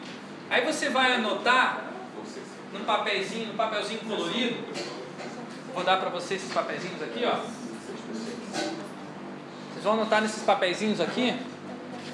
É, como ele responderia as seguintes perguntas: Como sou? Qual é a minha comunidade? E o que me faz diferente? Qual é a minha luta? Cada papelzinho se escreve uma palavra, tá? Pode escrever um pouquinho mais também se precisar, mas cada ideia é um papelzinho diferente, tá? É, o ponto principal é a gente montar equipes agora, já pensando em equipes que vão trabalhar com a criação dessa identidade visual. Então, eu acho que é importante. Pode ligar um pouquinho, por favor? Acho que do lado direito. Do lado esquerdo, do lado esquerdo. É a gente montar equipes que tem uma mix de perfis diferentes. É, vamos escrever os perfis que tem hoje aqui na sala, tá? Para a gente a gente ajudar, ajudar a fazer, montar essas equipes. Me corrija se eu estiver errado, tá? A gente tem aqui hoje empreendedores,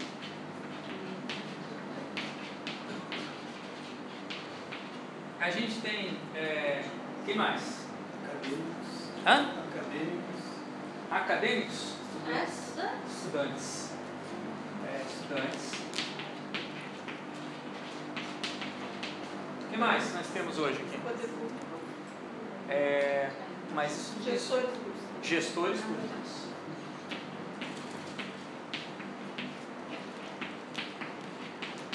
Quem mais está aqui hoje? Usuários. Usuários, boa. Usuários. Quem mais? Vendedores. Já está aqui, ó. Quem mais que está aqui hoje? Tem investidor aqui? Não, eu tenho que falar do que tem aqui hoje. Tem? Investidor? Vamos lá, investidor.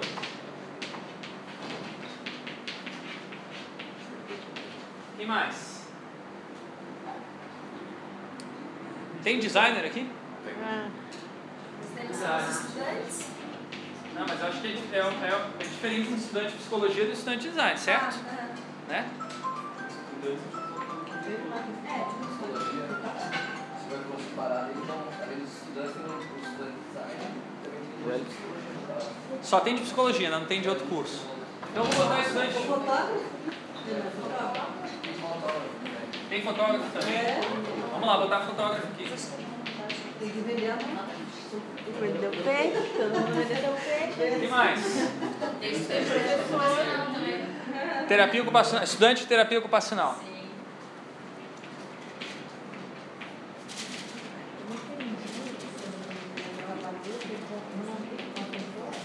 Coordenadores. De quê? Capas de convivência. Hã? Coordenadores de convivência. Não é gestor público? É, gestor, é. Tem assistente social. Assistente social.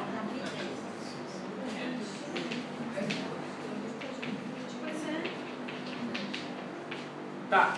Tem mais alguém que tá, não tá se sente representado aqui? Ou dá para se representar todo mundo aqui? Tem artistas. Hã? Artistas, você colocou empreendedores, mas tem artistas. Tem artistas também. Vou colocar aqui, né? separado. Artesões. É, artistas ou artesão? Como vocês se chamam? Artesão ou artista? Hã? Artesão. Artesão. É melhor do que artista? Artesão. Então, Eu não sou artista, eu sou artesã. tá certo. Artesão ou artesãs. Artesãs. Fechou? Tá bom, chega. Tá. Agora é o seguinte. A gente precisa formar equipes, só que a gente tem um problema. A gente não tem é, como formar uma equipe com 1, 2, 3, 4, 5, 6, 7, 8, 9, 10. Não vai ser produtivo uma equipe com 10 pessoas. Tá? É, a gente precisa formar equipes de mais ou menos 4, 5 pessoas, de preferência que estejam vinculadas a um empreendimento. Acho que o empreendimento vai ser, a, vai ser o foco que vai atrair outros perfis.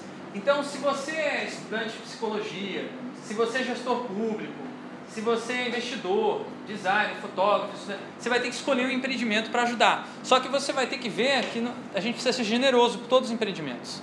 Não podemos ter um empreendimento apenas com todos os designers, todos os fotógrafos, todos os estudantes, não dá. A gente vai ter que se separar. Então a gente vai ter que fazer alguma mediação do tipo, não vai ter designer suficiente, não vai ter fotógrafo suficiente, não vai ter, tá? Para cada um dos empreendimentos. É, a gente precisa formar esses grupos agora.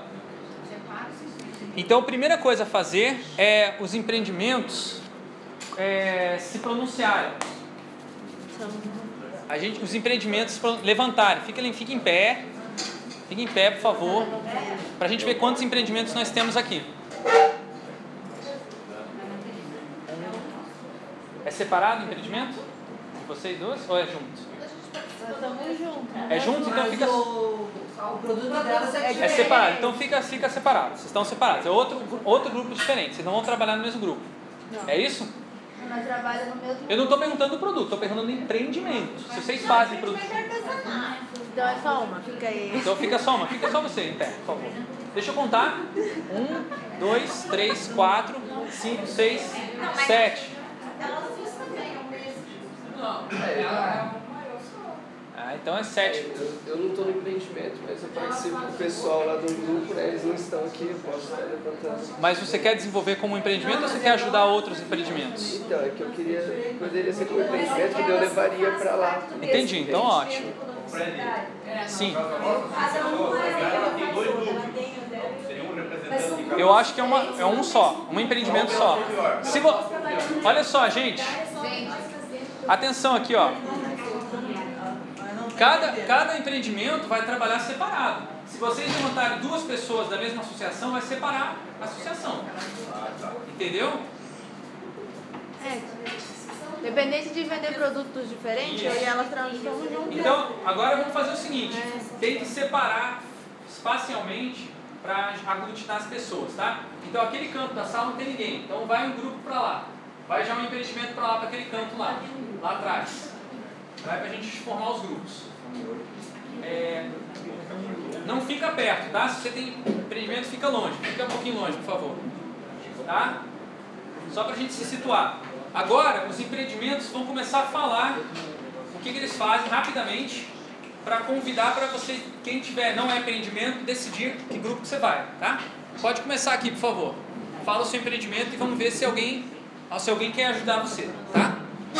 Então, lá no, lá no Maria Solidariedade do Fazendinha, né, tem um grupo de trocas e também tem um grupo de empreendimento. O pessoal faz sabão, faz é, costura também, faz aquelas almofadas de amamentação. Tá?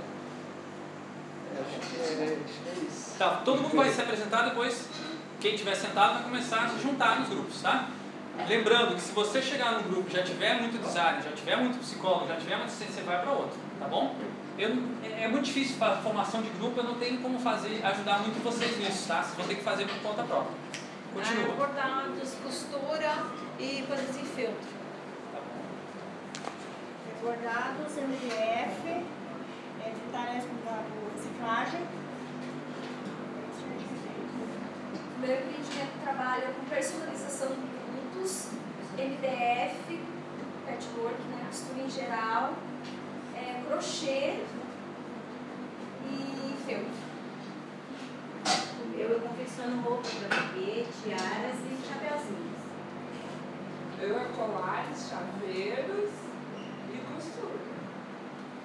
É em tecido, colar, tudo em tecido. É uma associação, a Soviar, que tenta compor diferentes núcleos: fotografia, mosaico e pintura em tela. Artesanato.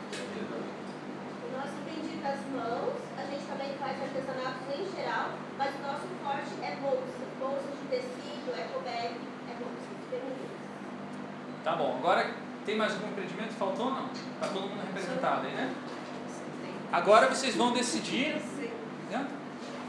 Agora vocês, quem estava observando vai decidir quem vocês vão ajudar. Vocês vão ter um tempo para perguntar, para conversar, tá? Para formar esse grupo.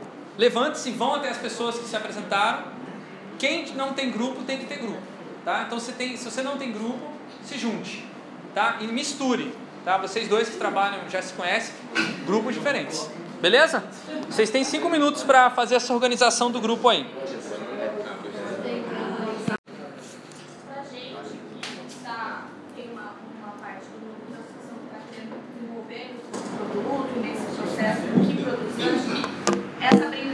Faz a gente pensar qual o diferencial, quem que a gente vai atingir, qual que é a comunidade que esse produto vai estar inserido, qual, que, qual que é a diferença desse produto. Transformando ele em uma pessoa, a gente começa a pensar talvez o que, que realmente é, esse produto traz, o que ele é, enfim é, mais nesse sentido, o que, que realmente a gente pode por qual caminho, né?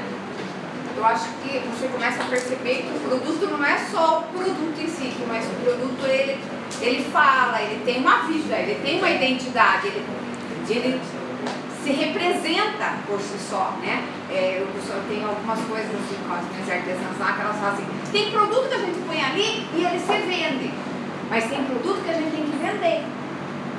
Né? Então, é bem isso. Eu acho que o que, que ele coloca para fora? O produto em si. Né? Você transformar ele em pessoa, ele fez isso. Né? Ele se vende pra fora, também. né? Acho que foi dado vida uma ideia, né? Aquilo, a ideia se tornou algo palpável, né? Você né, criou a consistência desse produto. Uhum. Alguém mais? Falar alguma coisa? Eu acho que veio a satisfação do técnico descobrir que você sempre trabalhando, trabalhando, muito para pensar para quem que você vende aquele produto, né? Então eu acho que foram momentos assim para descobrir, nossa, né, quem, onde eu posso buscar mais. Eu acho que é resultado, né? Ser é, tudo que o pessoal falou, assim, é realmente você vê um, um outro significado, não é simplesmente uma coisa. Ele tem todo um significado por trás, até mesmo para quem faz, para quem vende, para quem é, tem essa, adquirir, né, compra esses produtos, eu, eu acho que o significado é bem bacana. E a parte de você conhecer, no caso, a pessoa, ou a pessoa que fez, ou as pessoas que produzem aquilo. Geralmente você vai numa loja, a gente vai lá e compra o produto em si, é, é, de uma pessoa que você não sabe quem produziu, como foi, como se fosse a Coca-Cola, vamos por exemplo. A Coca-Cola você não sabe a infinidade de coisas que tem lá dentro, ou o que, que tem lá na, numa etiqueta. E no produto assim, artesanal, é, na maneira com que, pelo menos das meninas aqui é, é artesanato, ela, você vai conhecer como a pessoa, geralmente, ela acaba contando um pouco da vida, do que, da, da vida daquele produto, né? Como que ela fez, com qual que é tecido, com, é, se ela levou cuidado lá, por exemplo, assim, é, que, se era confortável, se que tipo de tecido que ela usou, porque era para beber, não, isso daqui é antialérgico, não é? Então, eu acho que é legal essa parte, porque você queira ou não, você acaba conhecendo um pouco mais do produto, um pouco mais da pessoa, até mesmo que produziu ali, que fez aquele produto que é diferente de você comprar numa loja. Legal. Bom, gente, a gente está com pouco tempo, tem que interromper vocês, desculpem. Agora eu preciso passar a tarefa de casa, tá bom? Tarefa de casa é o seguinte: você, é, pode ligar, por favor, as duas primeiras do lado esquerdo? Lado esquerdo. Isso. Tarefa de casa é o seguinte: vocês vão construir o que a gente chama de painel semântico, ou também conhecido em inglês como mood board. Esse painel semântico, ele é um painel com um monte de imagens, referências, referências imagéticas, que vão ajudar vocês a se inspirar para pensar a identidade visual do empreendimento. Esse, esse, esse aqui é um exemplo de um mood board para uma marca bem conhecida, mas a marca não aparece. Só por olhar a diferentes tipos de é, diferentes tipos de, de, de, de imagens que você está vendo aqui, vocês deveriam, talvez alguém aqui consiga identificar qual é essa marca. Conseguem dizer qual a marca, qual a empresa, qual o logo que está representado aqui de uma maneira diferente? Tá vendo? Não é difícil, né? É Google, é Google. Então o que, que foi? Uma pessoa fez esse mood board pensando na Google. Escolheu várias, várias outras imagens que não são a imagem que a Google usa, mas que são tem elementos que a Google usa. E aí o que, que ela conseguiu? Conseguiu construir uma representação da Google sem mostrar o logo da Google. Para construir uma logo, vocês vão fazer o processo inverso. Vocês vão criar esse, esse painel semântico para depois criar a logo de vocês. Para quê? Para que vocês percebam essa multiplicidade de maneiras de expressar uma identidade visual que não precisa ter a logo. Vocês viram? Se identificaram o Google sem ver a logo do Google. Olha que incrível isso. Tá? Vocês vão fazer isso para os empreendimentos de vocês também. Tá? É, só que para isso vocês precisam dessas referências visuais que tem a ver com o que vocês querem ter nos seus empreendimentos. Tá? Vocês vão buscar referências. Então, como é que funciona? Recortes de revistas, livros, qualquer coisa que você possa destruir e trazer para cá na segunda-feira. Tá? Se não, não tiver livro, revista, você pode procurar no Google Imagens fotos que tenham a ver com o que você queira expressar como valor, mas você vai ter que imprimir. Essa é tarefa de casa chata. Você vai ter que dar um jeito de imprimir. Se não trouxer impresso, não vai dar para fazer a nossa atividade. Vocês vão ficar travados, não vai ter como, tá? Vai ser muito ruim se você não conseguir fazer isso. A gente vai ficar muito prejudicado. Soltas. Tragam soltas, o painel vai ser construído aqui em sala, tá? Então, traz solto. Tudo recortadinho, em pedaços. Tragam o máximo possível. Na hora que vocês trouxerem, vocês vão escolher. Não precisa usar todas. Isso pode ser feito individualmente. Eu acho até mais legal vocês fazerem individualmente, pegarem várias imagens, várias imagens que vocês acham que tem a ver com o empreendimento, trazer e montar junto e aí decidir, ah, eu acho que esse vai, eu acho que esse não vai. Pô, você trouxe uma coisa legal, acho que devia trazer esse. Vocês vão escolher melhor e, e tentar encontrar uma construção que faça sentido, que tenha certa coerência. Aqui vocês viram, todas essas imagens têm uma coerência, tá? É, é por isso que vocês vão fazer em grupo, para chegar nessa coerência. Tá? O objetivo é fazer um painel semântico da marca na segunda-feira, começando às 8 horas da manhã. E pelo amor de Deus, venham no horário para aproveitar o máximo de tempo que vocês têm nessa oficina. Hoje a gente ficou prejudicado, tinha uma dinâmica para fazer com Lego, que eu vou ter que calcular para ver se vai dar tempo de fazer na segunda ainda, é, que ajudar também a avançar um pouco mais no processo. É, espero que vocês te, estejam achando útil. Tá? E tragam mais gente também na segunda-feira, se tiverem outras pessoas associadas aos empreendimentos ou que queiram trabalhar com ajudando vocês na identidade visual, tragam. Quanto mais gente, pode trazer, tem espaço aqui na sala, tá bom? E na verdade não vai ser essa sala aqui. Vai ser na sala, né? Vai ser na sala 21, que é do outro lado aqui do corredor, no fundo ali, mas é bem pertinho, tá? Do outro lado ali do corredor. Quer fazer mais anúncios da trilhas, é, Lourenço? Fica à vontade. Bom, gente, a gente tem material das trilhas aqui na saída, quem não quiser pode pegar. Eu acho que assim, bem rapidinho, né, porque já estamos bem avançados, mas essa é a ideia, né, falando da trilha, se fazer a atividade proposta. É, que voltem todos na segunda-feira, né, que tragam mais gente, como o professor Fred pediu e convidou. É, acho que lembrar da, da data, né? O pessoal, os empreendimentos que ainda não fizeram inscrição para a feira e que queiram fazer, a inscrição vai até o dia 21. Mas lembre, tem aquela cartinha lá. Então,